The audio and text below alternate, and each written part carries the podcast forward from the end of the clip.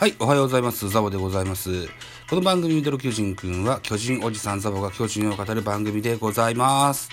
という体で始まりますが、まずはですね、えー、メジャー移籍を目指しておりました山口俊の報道が入ってきましたので、こちらからご紹介していきたいと思います。ソースはデイリーでございます。えー山口俊ア,、えーアメリカジャイアンツとマイナー契約正式発表。監督は元巨人キャプラー氏という記事が出てございます。アメリカ大リーグ、ジャイアンツが20日、ブルージェイズを自由契約になった山口俊33歳とマイナー契約で合意し、えー同投手がアリゾナ州スコッツデールで始まっているスプリングトレーニングに招待選手として参加すると発表した。契約はメジャー40人枠に入った場合、メジャー契約へ切り替わるスピリット契約とみられる。山口は19年オフ巨人からポスティングシステムを使ってブルージェイズと2年635万ドル約6億7000万円で合意。日本での先発と抑えの経験を生かした投球を期待されたが、昨年は中継ぎで17試合に登板。2勝4敗防御率8.06と振るわず、今季の球団の構想から外れた、えー、と、今季の年俸317万5000ドル、約3億3500万はブルージェイズが負担する。ジャイアンツの指揮を取るのは、2005年に巨人でプレーした元外野手のゲーブ・キャプラー氏。今キャンプには広島とロッテに在籍した、えー、ジェイ・ジャクソンが、山口と同じようにマイナー契約で招待選手として参加しており、メジャー40人枠入りを目指すと。えー山口は、ブルージェイズ40人枠を外れた後、SNS で僕は元気ですよとファンに報告。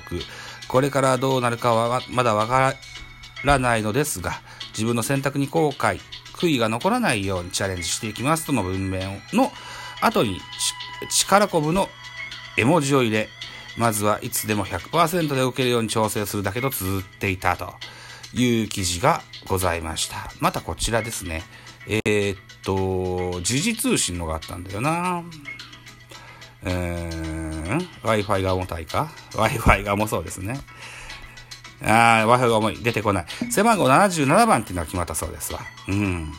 はい。これだ。えー、ニューヨーク時事通信ですね。えー、アメリカ大リーグのジャイアンツは20日ブルージェイズを自由契約になった山口俊とマイナー契約を結んだ発表をしたと。えー、キャンプに招待選手として、えー参加するとしてね、えーございます。えーまあ、同じような文言ですけどもね、えー巨人からポスティング移籍した昨年は新型コロナウイルスによる混乱の影響を大きく受けた。開幕が約4ヶ月遅れ、カナダを本拠地とするブルージェイズは、アメリカ内に仮の拠点を置いて活動。当初は先発を目指して調整していたものの中継ぎに回って17試合で2勝4敗、防御率8.06に終わった。いろんな課題が見つかったと振り返り、2年目に意欲を見せていたが、今年のキャンプイン直前に戦力外となっていたと。新天地はナリーグ西地区の名門球団で、巨人のプレー経験のあるゲープ・キャプラー氏が監督。昨、昨季、地区3位とどまり、手薄な投手陣の整備を進めるチームで昇格を狙う、担う。えー山口はチャンスをつかめるように一生懸命頑張るだけと2年目を見据えているといった感じになってます。はい。山口俊、確かに、抑えの経験もある。先発でも最多勝を取りました。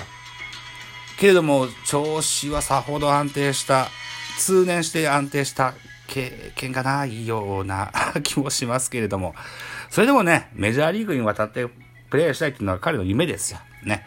この夢が、叶うまでは続けていきたいといった感じでしょうね。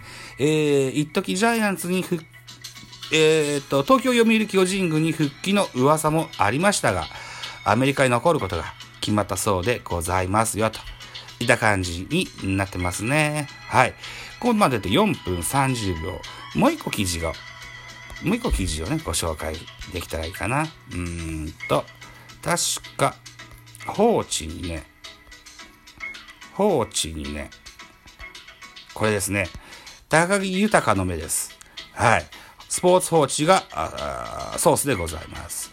2月21日の記事でございます。畑選手は初球のキレよく変化球が生きた。4イニングを75球、4安打、無四球、1失点の好投という記事でございます。練習試合、えー、2月20日、セルラー那覇で行われたゲーム、えー、3対7、日本ハムの勝利と終わったゲームですけれども、開幕ローテを担う巨人の畠清修26歳が20日の日本ハム戦に3番手登板、4イニングを75球、4安打無四球。1失点で8奪三振オーバーコートを披露した、最速150キロをマークした。直球を両サイドに丁寧に投げ分け、パワーとコントロールを両立。宮本投手チーフコーチはローテーションに一歩近づいたと称賛した。畑のフォームのバランスが良くなった。えー、持ち味のストレートはキレが良く、制球も良かったことで、スライダーやカットボールなど変化球が生きた。フォークを時々叩きつける場面もあったが、三振の多さでもわかる通り、全体的には高騰だった。もともと能力的には高い。ゲームを作れる投手で、私は以前から買っている。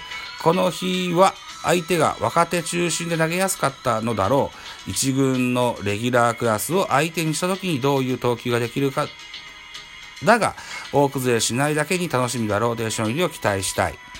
畑と対照的だったのは横側だ。カウントが悪くなった時にスライダーで、えストライクを取るなど非凡なところは見せたがフォームのバランスが良くなかった。気になったのは右足のを上げた時に左足のももの前にえー、左手とグローブが、えー、行くと、行くことだ。内野手でも時々そんな投げ方をする選手がいるが、大体コントロールが悪い、悪い。えー、体の中心にグラブと手がないとアンバランスに見える。力を入れると勝負球が決まらず、フルカウントになることが多かったのは、リリースポイントがずれるからではないか。投手が有利なカウントの時に勝負できないのは苦しいと。えー、これが高木豊の目となってございます。はい、畑清修、今シーズンが背番号45になりましたね。えっ、ー、と、そもそもですよ、戸郷翔征が入団まするまでは、菅野の次は畑がエースになるもんだと僕はずっと思ってたんですよね。はい。ぐらいね、あのー、調子がいいとね、結構手がつけられないピッチングができるんですよ、この人ね。ただ怪我ですわね。うーん。ネズミがちなんです。はい。有利軟骨すぐしちゃうタイプでね。えー、ここがちょっと気になってはいたんですけれども、そもそも、潜在能力の高い畑選手。この人が、ローテーションの一角に入ってくれれば、ジャイアンツも安泰じゃなかろうかと思います。えー、先日のスポーツ報知と、でね、新しく、えー、プロ野球解説者になりました阪神 OB 藤川球児と、ジャイアンツの原辰徳の対談にも書いてありました通り、えー、開幕戦は菅野だろうと。2番手は、あ戸郷だよ。もう言ってありますというふうにしてました。で、開幕戦は東京ドームでベイスターズ戦だそうです。3番手は伊能が投げるのが理想だろうというふうに言ってました。開幕3連戦は菅野、戸郷、伊能という感じになってると思います。だから、開幕2カード目ですね。ここで、えー、このローテーションに入ってこれるか、畑の生命線になってくるかなというふうに思います。サンチェス、畑、そうね。うん、平内、うん、高橋祐希、今村、このあたりが、えー、俺たちもいるんだぞと、顔を出せるようになれば、あるいはメルセデスとかね、うん、出れたら、格好がつくのかなというふうに思ってございます。はい。といったところで、2月22日、えー、早朝ミドル巨人くんのね、えー、会を終了したいと思います。えー、私、ザボ、ラジオトークの他に、ポッドキャスト番組、ベースボールカフェ、キャンチューステイ、スタンド FM、ザボのフリースインガー、ノート、ザボの多分ダブなど、配信作品多数ございます。サブスク登録、いいね、お願いします。皆様からのメッセージ、コメント、マシュマロレビューなど知った激励、応援メッセージ、リクエストなど、首を長くしてお待ちしておりますよ。よろしくお願いいたしますね。では次回でございます。はい、バイチャ。